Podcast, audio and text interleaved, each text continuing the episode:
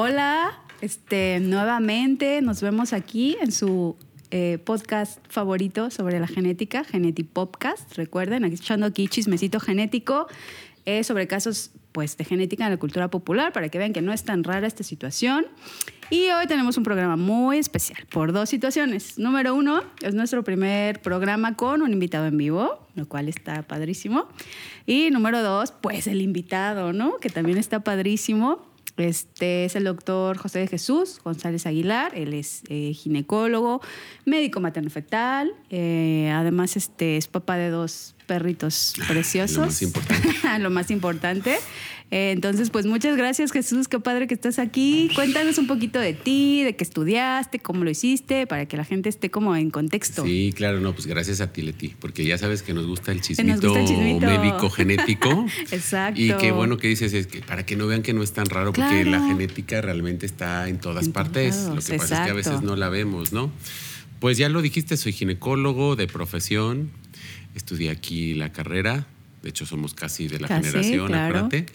Y después emigré a, España para hacer la especialidad en ginecología y obstetricia. Y siempre me gustó mucho la parte del diagnóstico prenatal, le llaman allá, que aquí se llama medicina materno-fetal, entonces me subespecialicé en medicina materno-fetal y ahí andamos viendo y cazando casos interesantes que ya si luego tienes oportunidad me invitas y contamos un casito también súper interesante para que todas las las eh, seguidoras de este podcast, este, embarazadas o no, estén más informadas, que al final yo creo que se trata de eso, ¿no? Hace falta mucha info en, Jalapa y en México en general, ¿no? Sí, muchas cosas que en otros lugares se maneja en la población general, esta cultura de la salud, de educación para salud, que nos toca a nosotros también hacerlo, y en genética es que parece que les hablamos en chino, hasta los propios médicos, ¿sí no? Esa es la situación, ¿no? ¿Cómo queremos que la población lo sepa si pues ni, ni el, ni el ámbito ni el gremio médico eh, tenemos esa cultura de, genética. De derivar pacientes que tienen, el, tienen la indicación del genetista y que además, que hablábamos hace, hemos hablado tú y yo mucho de eso, además de que las tienes que mandar porque toca, Claro. También es compartir una responsabilidad. Entonces, son diagnósticos que, si los haces oportunamente, claro. pues dejas el peregrinar a esta a estos pacientes, ¿no? Es que, ¿sabes qué? Yo, yo lo publiqué alguna vez y decía, bueno, es que ya estamos en una época médica buena, ¿no? No, no en la óptima, pero en una buena. Entonces ya quedó atrás ese tiempo de decir, pues te pasó esto, quién sabe por qué, ¿no? Sí. Ya afortunadamente tenemos este, métodos, estudios que son accesibles y que podríamos hacer para lograr determinar una causa, sea cual sea la patología, ¿no? Específicamente, pues obviamente también en el ámbito materno-fetal. Sigue habiendo diagnósticos difíciles que cuestan más, que a pesar de siguen ahí estando en este limbo de, enfermedades con, no con un apellido así, pero la gran mayoría lo que, lo que sucede es que no lo piensas y que no pides ayuda y entonces se te va.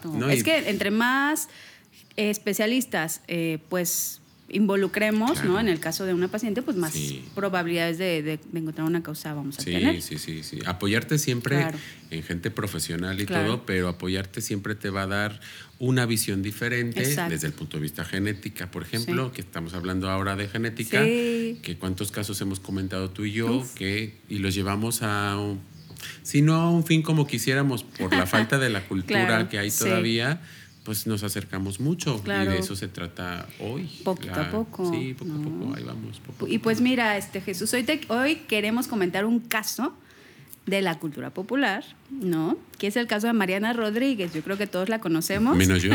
menos Jesús.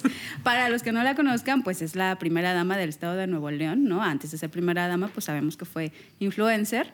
Pero, eh, pues resulta que ella tuvo, eh, acaba de tener una bebé, tendrá, no sé, un, par de meses. Eh, pero ha contado en repetidas ocasiones que pues tuvo varias pérdidas, ¿no? Varios abortos. Y entonces, este, justamente publicó esta serie de videitos que yo junté para podérselos mostrar y que pues lo vamos a ver para que lo podamos comentar. ¿Te parece bien? Sobre todo tú porque no lo has visto, Rodi y yo ya nos lo sabemos de memoria. Ahí te va, este Jesús y pues que todos aquí en el público también lo vean. Lo que sí les puedo decir es que estoy muy agradecida con la ciencia y con la medicina, que con esto podemos solucionar un tema con el que nacimos y nos vamos a morir. O sea, yo en mi caso, eh, que no es un tema que pueda modificar, por, así decirlo. Pero eh, pues es una friega porque el estudio que me hice se llama Estudio de Variantes Genéticas para Riesgo de Trombosis. Como quiera, pregúntenle todas a su doctor antes de hacérselo. Y obviamente teniendo los resultados, pues que los doctores y especialistas sean los que tomen las decisiones de que se inyectan, no se inyecten ni se tomen nada automedicado.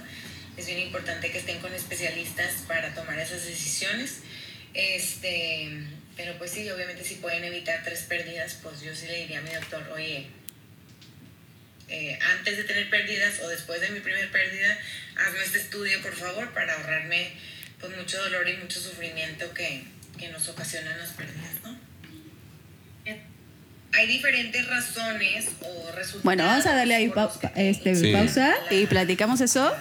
Espérate, Mariana. Inyección. Hay gente que tiene el síndrome de antifosfolípidos, gente que tiene vemos todo, ¿no? que se llama MTHFR y tiene una mutación en ese gen.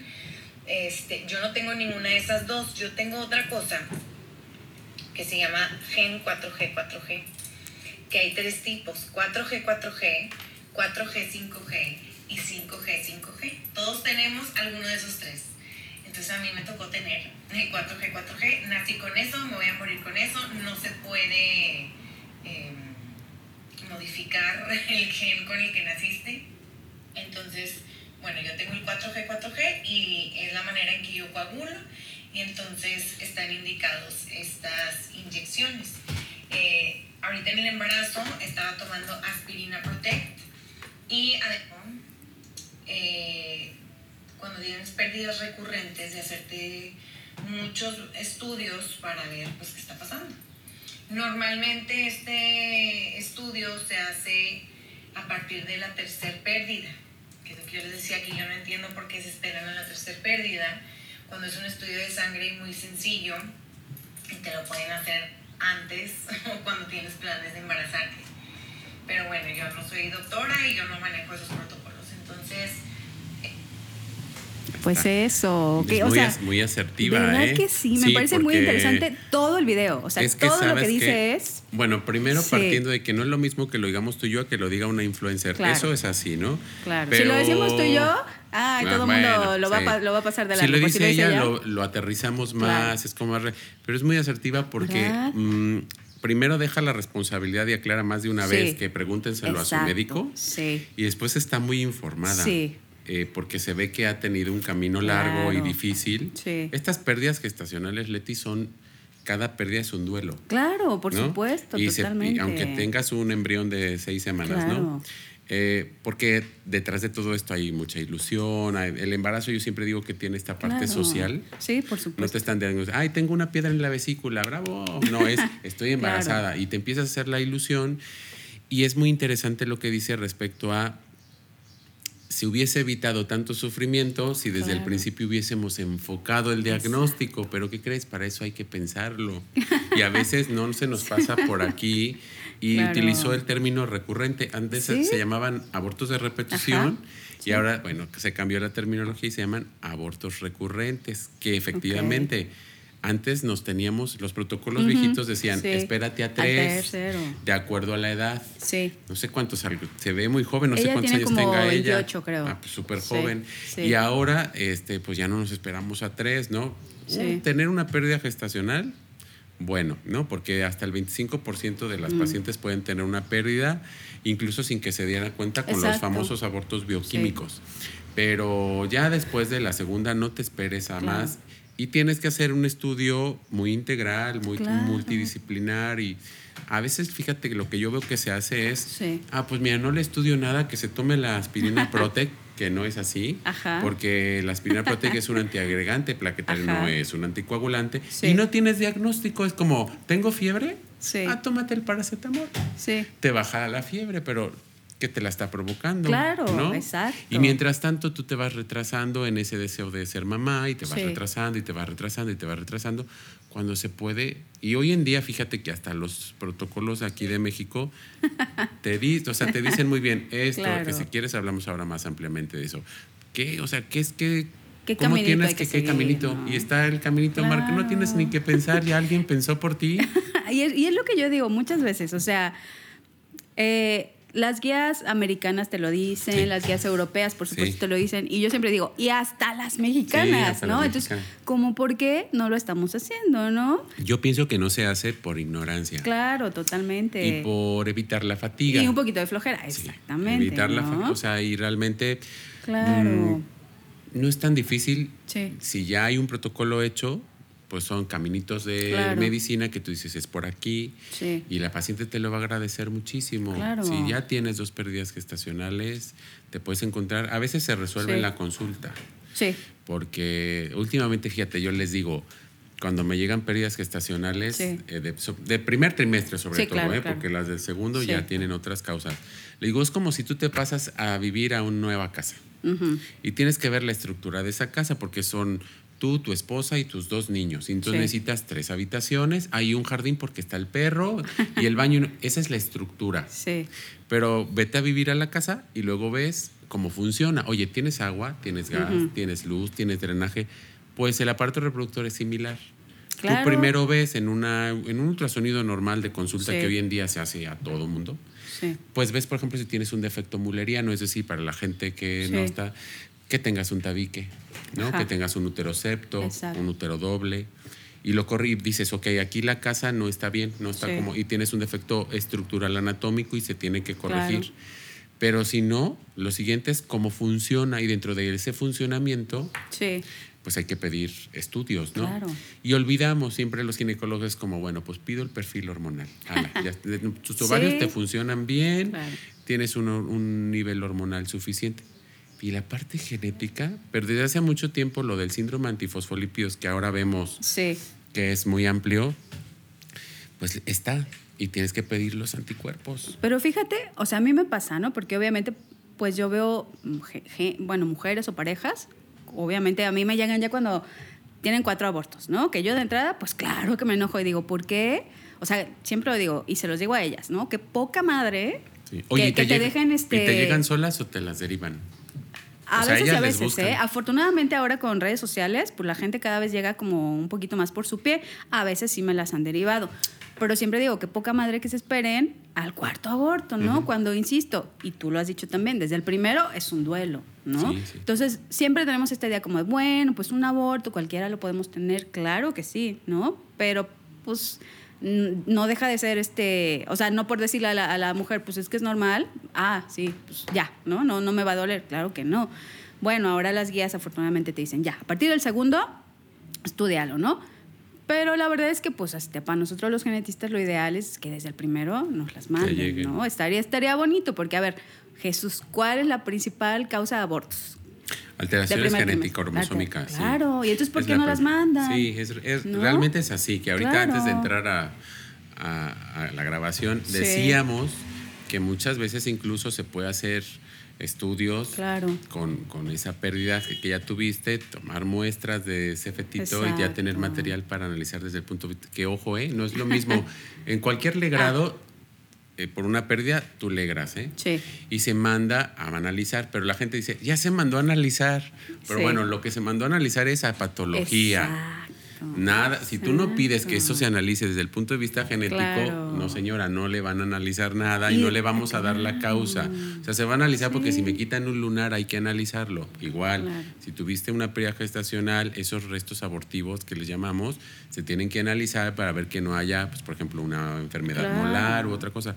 Pero no vamos a tener ningún otro resultado, o sea, no vamos a ir más allá. O sea, que no digan, no, sí se analizó y me dijeron que estaba Sí. bien. Pues estaba bien porque no era un cáncer. Claro. Pero no, no sabemos que Sí. si ese bebé, bebito tenía alguna algo genético. Y también sí. desde cuándo las guías dicen, ¿no? Hay que mandar una muestra patología y otra muestra genética. Sí. Pero no se Sí, hace. no se hace. ¿Y, Ahora- y por qué crees que no se hace? ¿Tú, por, tú por qué crees? Porque no sé, o sea, no lo saben. Es la realidad. Este... Yo pienso que porque la gente, el paciente y el médico también piensan que son estudios que se piden en Júpiter. Puede ser también, es- este, pero fíjate, y, y también lo, lo hemos comentado, mm, creo que hay que sensibilizar al paciente. Y obviamente tú como ginecólogo, obstetra, lo puedes ver desde otro punto y genética pues desde otro, ¿no? Y finalmente nosotros tenemos este entrenamiento del asesoramiento genético, ¿no? Como un poquito ahí platicar con la paciente, explicar. Y sí me ha pasado que, que, a veces los pacientes llegan con esta idea de no, es que eso para qué, es que eso es súper caro, es que no sé qué. Y una vez que les explicas, bueno, mira, sirve para esto, la utilidad, este, no, no cuesta tan caro, ta, ta. O sea, la mayoría como que sí se sensibiliza y dice, ahora le va, lo hacemos, ¿no? Es importante. Y claro que si has tenido tres o cuatro pérdidas, dices, pues claro que me urge saber qué está pasando, ¿no? Este, pero pues volvemos a la responsabilidad compartida, ¿no? A ver, yo como ginecólogo, tú como ginecólogo, ¿no? Mira, ya tengo esta paciente que está teniendo abortos, pues este, agoto mis recursos, ¿no? O sea, hago mi, mi abordaje, ¿no? Que, lo anatómico, que lo hormonal, que lo este, fosfolípidos, ¿no? Ah, pues ya lo agoté, pues ahora la paso genética. ¿no? Hay una palabra que usamos en medicina que se llama idiopático. Entonces, lo idiopático es cuando no sabemos qué es, pues es idiopático. Pero es que a veces en el paso 2 tú ya lo mandas al idiopático sin que le hayas estudiado. Entonces, hay que hacer el estudio completo y entonces quizás sí, porque medicina nunca a veces no vas a encontrar la respuesta tal cual tú la quieres, ¿no? Son, no son ciencias exactas pero que te quedes tranquilito, sobre todo los pacientes, de que ya hiciste todo. Exacto. Y en la gran mayoría de las veces se encuentra algo. Sí, ¿eh? por supuesto. En el camino, un defecto anatómico que corriges, un defecto en la coagulación que corriges, una alteración. Y estudiar. A mí cada vez me llegan más pacientes jóvenes, ¿eh? ¿eh? que están planeando su embarazo y van a consulta a la consulta preconcepcional. A mí también me, o sea, y se siente bonito, está padre, ¿verdad? Está sí, padre a mí también me, ha tocado. Te refleja una mentalidad distinta. a Nuestros papás, pues, bueno, no había ni, ni no había nada. Pero cada vez hay más conciencia de que el embarazo, aunque es un estado fisiológico, es someter al cuerpo de la mujer a, cambios importantes, a que hay que ver cómo está el estado de salud de los padres, en fin. Y bueno, ya hay hasta estudios en el papá también, ¿no? De, sí, sí, sí. Muy asociado a todo esto. Pienso que es, yo siempre digo que lo, padre de estar en esta área, estar en Jalapa y sus alrededores, es que podemos ayudar, como hay tanta falta de, de educación, pues tienes muchos frentes para poder informar, ayudar, orientar. Y ahí vamos. Y, está padre porque finalmente también dijimos, no, pues este, o las pacientes o te las refieren, o te vieron en redes sociales, o lo que está también bonito, que ya te recomendaron, ¿no? Alguien ya vino, ya le encontraste algo, le resolviste, pues te recomiendan. Y entonces este, también cada vez pasa más eso, y eso está padrísimo, ¿no? O pacientes que ya han, han tenido este un seguimiento por ti, se vuelven a embarazar y vuelven a buscarte. Así es, eso es muy padre. Y al final, el paciente, aunque no se dedique a la medicina, claro. cuando te escucha, cuando te ve, cuando la gente no es tonta, Leti, y sabe que está con gente que, que, además de brindarles la parte médica, que es súper importante hacerlo bien, pues hay esa empatía. Exacto. Porque que no, te estás dirigiendo a la señora de la cama 23, te, diriges con a esta gente que, está viviendo detrás de esa consulta, pues todo una situación psicoemocional súper importante. El aborto, desde mi punto de vista, yo creo que está infravalorado o infra... O sea, ah, bueno, tuviste un aborto, es normal. Sí, sí, sí. Bueno, y creo que no es así. Ni es normal. Pueden estar pasando muchas cosas o no y el, el, el, apoyo que ella, en ellas, o también el que cada vez el papá se involucra a la pareja, el apoyo que tú representas para ellos claro. es un súper apoyo, porque están ahí en medio de la nada lo que tú les dirijas. Entonces no se vale que orientes mal. No se vale que los retrases en el diagnóstico. No se vale que le des aspirina a todo mundo. Esta chica tomaba aspirina, perfecto, toma aspirina, pero porque ya hay un diagnóstico hecho. Yo me he encontrado muchas pacientes, también ocurre para la preeclampsia. Claro.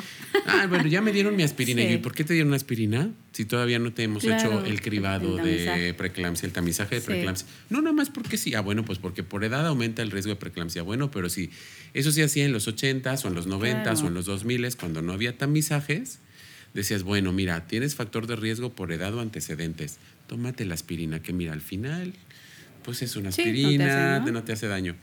Primero no es inocua del todo y después, si ya hay un tamizaje, quizá no necesite la aspirina. Aquí igual, la aspirina a todos estos este, alteraciones, oye, ella está supongo que está con heparina de bajo peso molecular, este, ¿no? Sí, se, pinchó su Clexane. Sí, fíjate que, ya nació su bebé.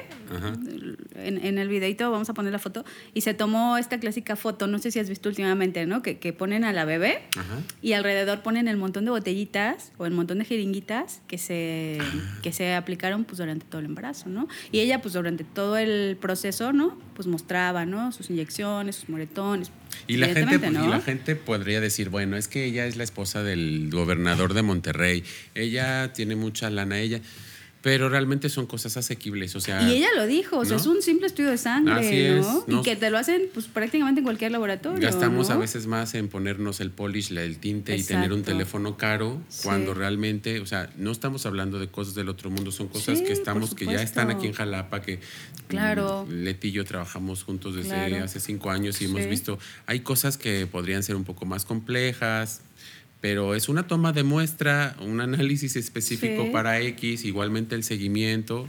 Este, bueno, pues eh, son la, la heparina no es no es que no es barata, pero tampoco es inalcanzable y no todas necesitarán lo mismo también, dependiendo. Sí, hablamos mucho de, ah, es que las guías dicen eso, pero obviamente pues cada paciente es diferente, ¿no? Entonces tenemos como, ah, pues un caminito, pero yo cómo lo voy a ajustar a mi paciente. Y por ejemplo, el caso de Mariana, siendo la esposa del gobernador, tuvo que pasar tres pérdidas. O sea, ¿qué esperamos para, la, para el resto de los mortales? Porque es que esto, o sea, la mala atención médica se da en todos los niveles. Claro. Y también es muy típico, Leti, que, que mm, se vaya al médico eh, famoso porque atendió a la no sé qué del no sé cuál. Pero yo siempre les digo a la gente, vean sus generales. O sea, cuando vayan a un médico, ve, o sea, léanle la cartilla. ¿Dónde estudió? ¿Está certificado? ¿No está certificado? Si dice que es su especialista, es realmente su vez, porque a veces hace a, famoso. hacen un, cursito, un diplomadito y ya se venden como. El, el, que un médico sea famoso, pues sea famoso por muchas cosas, ¿eh? Claro.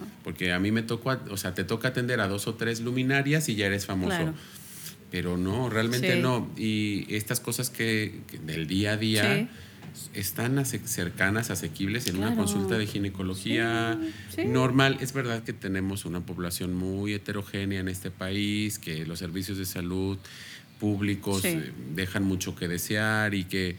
Pero bueno, al final el deseo de ser mamá es tan importante que quien quiere le busca un poco y hacerle. Nosotros cuántas veces hemos hablado de decir, bueno, pues mira, no le cobramos o hacemos esto, o el estudio lo tengo gratis, vamos a hacérselo, ¿no? Por supuesto, es lo que siempre digo aquí, pregúntenle a su genetista porque hay muchos estudios que afortunadamente tenemos este pues por protocolo, sí, ¿no? Sí, sí, que no. Y, y eso va a ser la, diferencia, ¿no? Yo, por ejemplo, o sea, Mariana, ¿cuántos médicos habrá pasado? ¿no? Y claro que este médico que por fin le pidió su estudio de trombofilias ya no lo va a soltar, ¿no? Y, y, es claro, y está bien porque es el que está haciendo las cosas bien.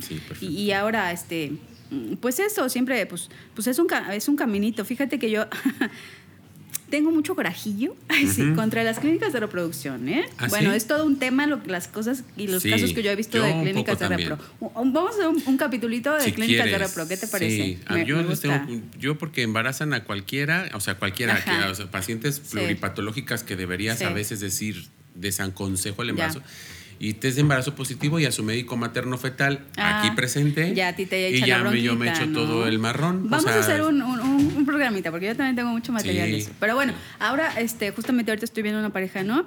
Las mandaron a, a donación, ¿no? Se supone que ya agotaron sus oportunidades, no, se pudo, donación. Bueno, este. Entonces, para empezar, les dicen, eh, bueno, no me voy a meter ahí, lo vamos a guardar para, para, el capítulo.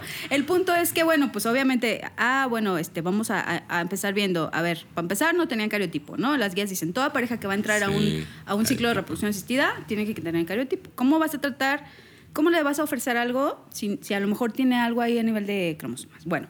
Bueno, ya les pedí cariotipo, bla, todo normal, ok. Ah, bueno, les dije, mándenme el, el resto de sus estudios para ver este, qué tienen pues no tenían, vamos, ni, ni TSH, ¿no? Ni este, obviamente nada de trombofilias. Y digo, o sea, ¿cómo? ¿No? O sea, estamos haciendo las cosas, pero verdaderamente Pero es que volvimos al inicio, Leti, o sea, no somos todo terreno. Sí, Entonces tú tienes que saber identificar cuándo es tu área y si no, derívaselo a quien más confianza le tengas.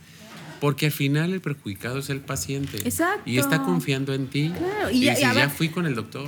Y en las clínicas de repro les están metiendo una la nota. ¿No? Para empezar. Sí, mucho. Y, y, ya te mandan a una, o sea, sin haber agotado todos los, este, sin completar el estudio, sin completar el estudio. Pues, igual pagaste 140 mil pesos por el estudio tal, igual lo vas a perder porque sea, exacto. sea se ha transferido o no se ha transferido el embrión, hay un embarazo, el problema está y lo va a perder. Y además de perder y el duelo y tal, tienes ahora duelo porque perdiste 150 mil pesos, que es una la nota para cualquiera.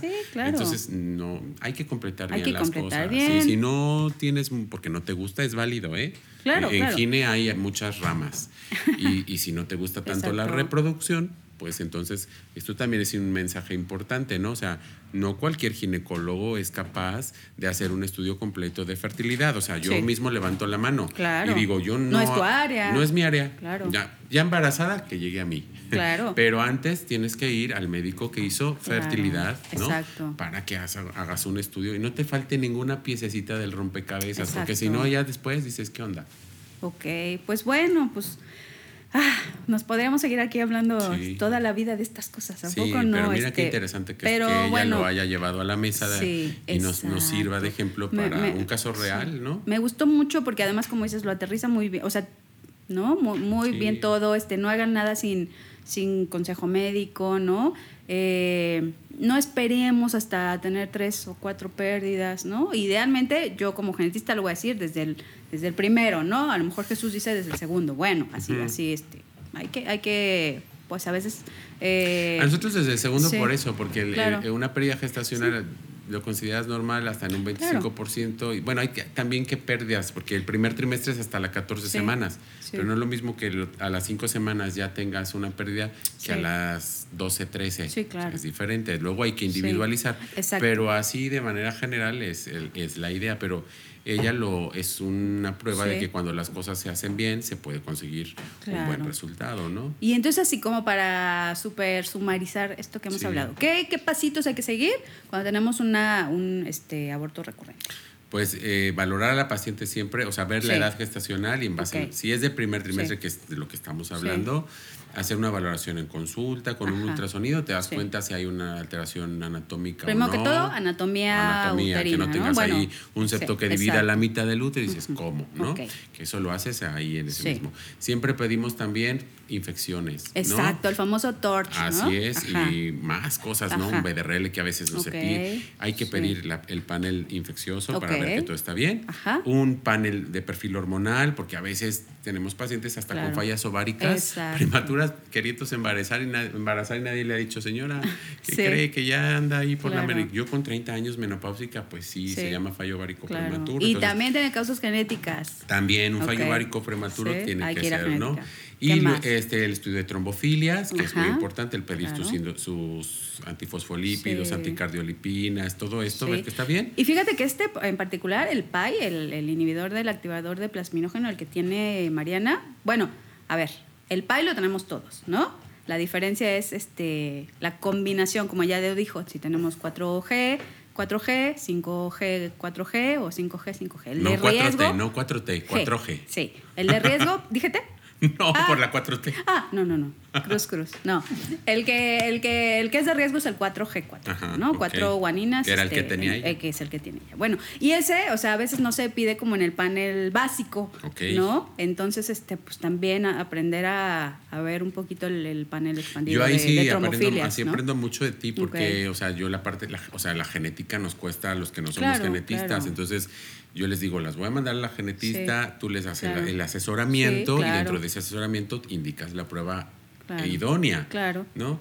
Pero más o menos ese es, el caminito. Y luego, pues también este, el estudio cromosómico. Sí, es muy importante el, el y, estudio Y muchos más. Digamos, eso es como lo más frecuente, lo más común, pero si queremos seguirle, pues claro que le queremos seguir y, hay muchas cosas, ¿no? En población que se conoce sana, porque luego misma ah, ellos mismos te van dando como pistas que tú dices, ah, hay que buscarle tal cosa, pero así sí, en general, el caminito, ¿no? Pero obviamente si tu paciente te grita, ay, es por aquí, pues te vas por ahí. O en mi familia hay X cosa, tal, pues ya buscas otras cosas más específicas, pero si no, y que sepan que el primer trimestre se acaba en la semana 14, entonces estamos hablando de estas pérdidas gestacionales del primer trimestre. Ya luego, segundo, y te puede haber pérdidas gestacionales más adelante y normalmente las causas son diferentes. Son diferentes.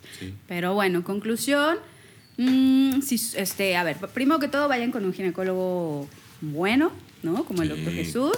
Número dos, este, si su gine no les está mandando genética, vengan ustedes a genética, aprendan a, Mariana. Finalmente va a ser un, tratamiento interdisciplinario, este, a lo mejor el ginecólogo, el genetista, el hematólogo, ¿no? Porque es, esto es este, pues, trombofilias, ¿no? Es propensión a hacer este, coágulos. Eh, y, pues eso, ¿no? No se queden este, con esa explicación de, pues, quién sabe por qué, ¿no? O decir, me, me, pidieron un estudio de la coagulación TP y TTP ah. y estaba bien. Ajá. Sí, claro, es, es, eso, ¿no? Es este un estudio de coagulación muy, particular. Muy específico, sí. muy no, particular. no, el, no el típico los tiempos de coagulación. Es. Pero bueno, pues qué padre estuvo este programa, Chucho. se nos fue volando. ¿En serio ya pasaron media hora? ¿Cuánto pasó? Este, 35 ah, minutos. Dios, qué bien, bien. Pues muchas gracias, Jesús. este, es que se me va volando.